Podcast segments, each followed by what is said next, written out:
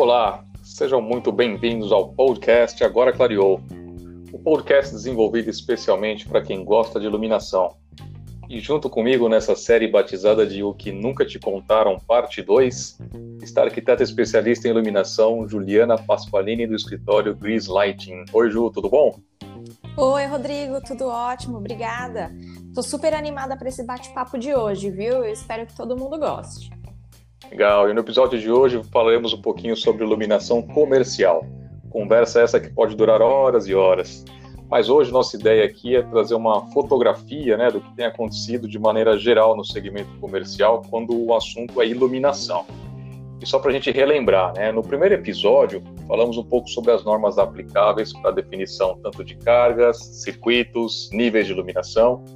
E comentamos também que na iluminação residencial, o dimensionamento da iluminação é bastante pessoal, o que não acontece num ambiente comercial, né, Ju?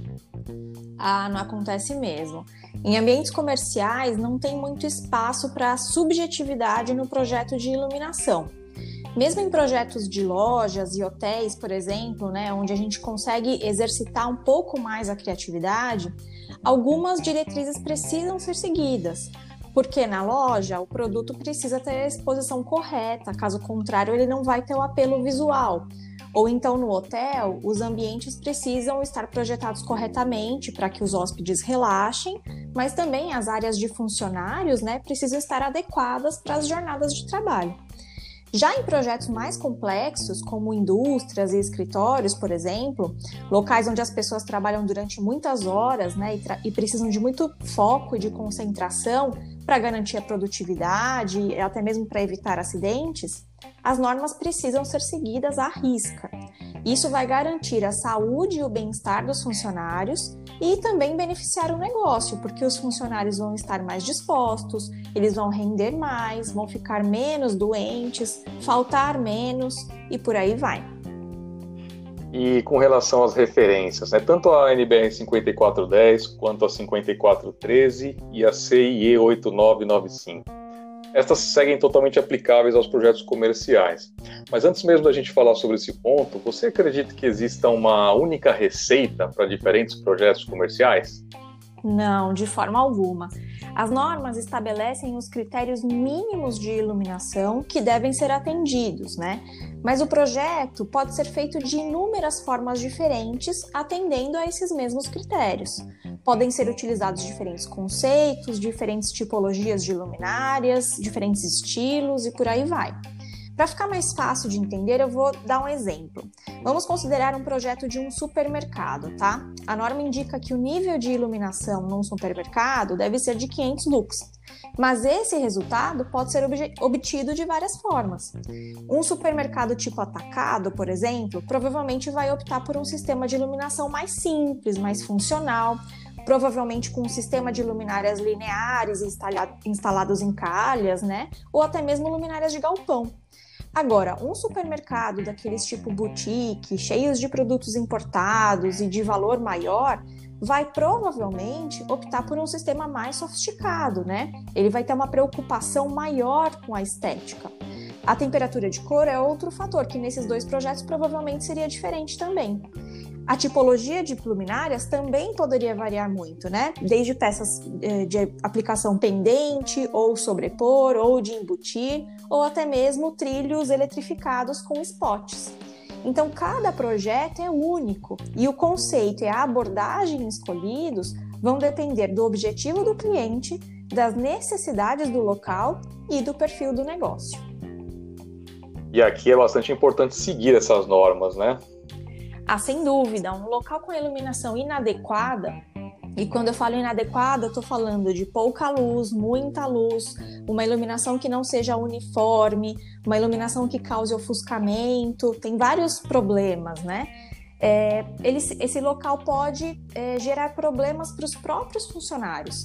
Esses problemas podem ser desde a redução da produtividade, porque o ambiente de repente está desconfortável e as pessoas ficam incomodadas o tempo todo ou com dor de cabeça, ou até mesmo pode se tornar um ambiente facilitador de acidentes, como uma pessoa cair de uma escada, por exemplo, ou sofrer um acidente numa máquina de uma fábrica.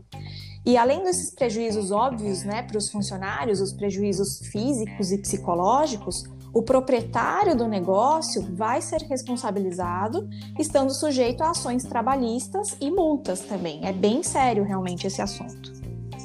Legal. Agora, partindo um pouco para soluções atualmente utilizadas, né? o que, que você tem mais visto sendo usado nesses projetos? De uma forma geral, Rodrigo, todo o mercado já adotou o uso do LED como padrão.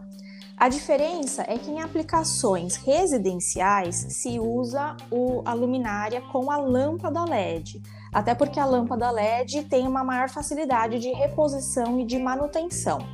Já nas aplicações comerciais é utilizado com mais frequência as luminárias com LED integrado. Por quê, né? Porque essas luminárias costumam ter uma vida útil maior e mais possibilidade do uso, de, é, do uso com controles de iluminação. Então, isso acaba favorecendo a aplicação comercial. Com exceção dos projetos industriais e os projetos mais robustos, né, o que a gente vê muito hoje em dia são as luminárias tipo downlight, que são luminárias redondas ou quadradas, que substituem aquelas antigas que usavam duas lâmpadas fluorescentes compactas, sabe? É, esses são os populares painéisinhos ou placas de LED também. É, isso é muito usado em lojas, padarias, clínicas e para o uso em escritórios, principalmente onde se usam os forros modulares, o que se vê muito hoje são os painéis também, mas os maiores, que têm cerca de 60 por 60 centímetros. Eles são grandes superfícies de luz realmente os plafons ou painéis inundaram o mercado de uma maneira devastadora nos últimos anos. Uma coisa que a gente começou a verificar nesses produtos, né, depois de um tempo instalado, é o escurecimento do difusor, principalmente na parte central da luminária, em curto espaço de tempo. E para quem não sabia, essa é uma das principais fraquezas desse produto, que faz com que exista uma diferença de preço muitas vezes significativa de um concorrente para o outro. E para a gente explicar um pouco sobre essa solução, esses plafons ou painéis são basicamente construídos de materiais plásticos e têm sua estrutura em aço ou alumínio para dar uma maior robustez ao produto. E no caso do material responsável por garantir a distribuição da luz mais uniforme, e aqui já revelando um segredo, não é aquele que a gente vê quando a gente olha para a luminária, pois ele fica por cima do difusor, na parte de dentro. É uma folha transparente de altíssimo brilho que serve para direcionar a luz para fora do plafon ou do painel. Alguns chegam a apresentar esse efeito antes mesmo de um ano de uso, justamente pela baixa qualidade desse material. Ou seja, não tem milagre. Aqui o barato saindo caro mais uma vez. E quanto mais baixa a qualidade desse material, mais cedo esse efeito de escurecimento deve acontecer. Agora, como saber diferenciar um plafon, um painel bom de um ruim? Visualmente é praticamente impossível, mas uma forma seria avaliar tanto a vida útil quanto a garantia oferecida pelos fabricantes. Aqueles que normalmente apresentam prazos de garantia menores provavelmente usam os materiais mais simples na sua construção. E como a gente não tem uma regulamentação para esse tipo de luminária no Brasil, é muito difícil ter uma referência mesmo. Alguns fabricantes mais renomados oferecem até alguns relatórios de testes internacionais, como o LM79, né, no caso dos painéis maiores, ali de 60 por 60, que, que traz confirmação de alguns parâmetros, além do fluxo luminoso, como, por exemplo, eficácia, potência consumida, né, real, entre outros parâmetros. O que daria ali ao projetista e também ao projeto uma segurança um pouco maior. E qual seria o próximo passo nessa tecnologia? Então, a gente pode dizer que nesse exato momento a gente já está vivendo, né? já está movendo essa, para essa nova geração. Essa corrida por redução de custos, o mercado mudou um pouco a construção do painel e agora os LEDs são posicionados de maneira a eliminar a necessidade desse componente que direciona a luz que eu comentei. Porém, as dimensões né, do produto devem aumentar um pouco para que o LED não fique tão próximo do difusor e acabe gerando aquele efeito de pontinhos. Mas independente dessa mudança, vamos, vamos continuar tendo painéis de maior e menor qualidade. Portanto, é sempre bom ficar atento aí às especificações de vida útil e garantia, principalmente. Agora, Ju, do ponto de vista de aplicação, como você vê essa solução? É, é realmente a melhor relação custo-benefício nas aplicações comerciais? Olha, nem sempre, Rodrigo. Além de toda essa questão da qualidade que você comentou, ainda a gente pode ver hoje um certo exagero no uso desse tipo de material. Como é um material em geral bem barato, tá cheio de comércio por aí que ao invés de investir num bom sistema de iluminação, acaba instalando um monte desses painéis no teto, o que gera um visual bem esquisito, porque o teto fica cheio de furo, né? Acaba sendo desproporcional com o tamanho do espaço. O pior é que com essa questão da qualidade que você comentou, a, a, o que a, acaba acontecendo é que geralmente fica uma luminária acesa, uma apagada. Uma acesa, só que meio escurecida, e a outra apagada e outra acesa. Fica muito feio, sabe? Outra questão, além disso, é o ofuscamento. Os modelos mais simples desses painéis, que é o que a gente mais vê no mercado, não tem nenhum tipo de controle anti-ofuscamento. Então, como ele é uma grande superfície iluminada e que acaba ficando bem alinhada com o teto, né? Realmente gera um incômodo para quem fica naquele ambiente por bastante tempo. Então, de uma forma geral, eu não recomendo o uso do painel. Legal. É algumas nuances aí interessantes que muitas vezes passam desapercebidos. Né? Bom, eu, eu espero que esse podcast tenha clareado um pouco mais sobre o tema.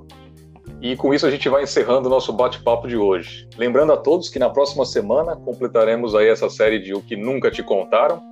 E fique à vontade para nos enviar através das nossas redes sociais, Agora Clareou e Gris Lighting, sugestões e temas para próximos episódios. Obrigado, Ju, mais uma vez e até semana que vem. Obrigada, Rodrigo. Obrigada aos ouvintes. Até semana que vem.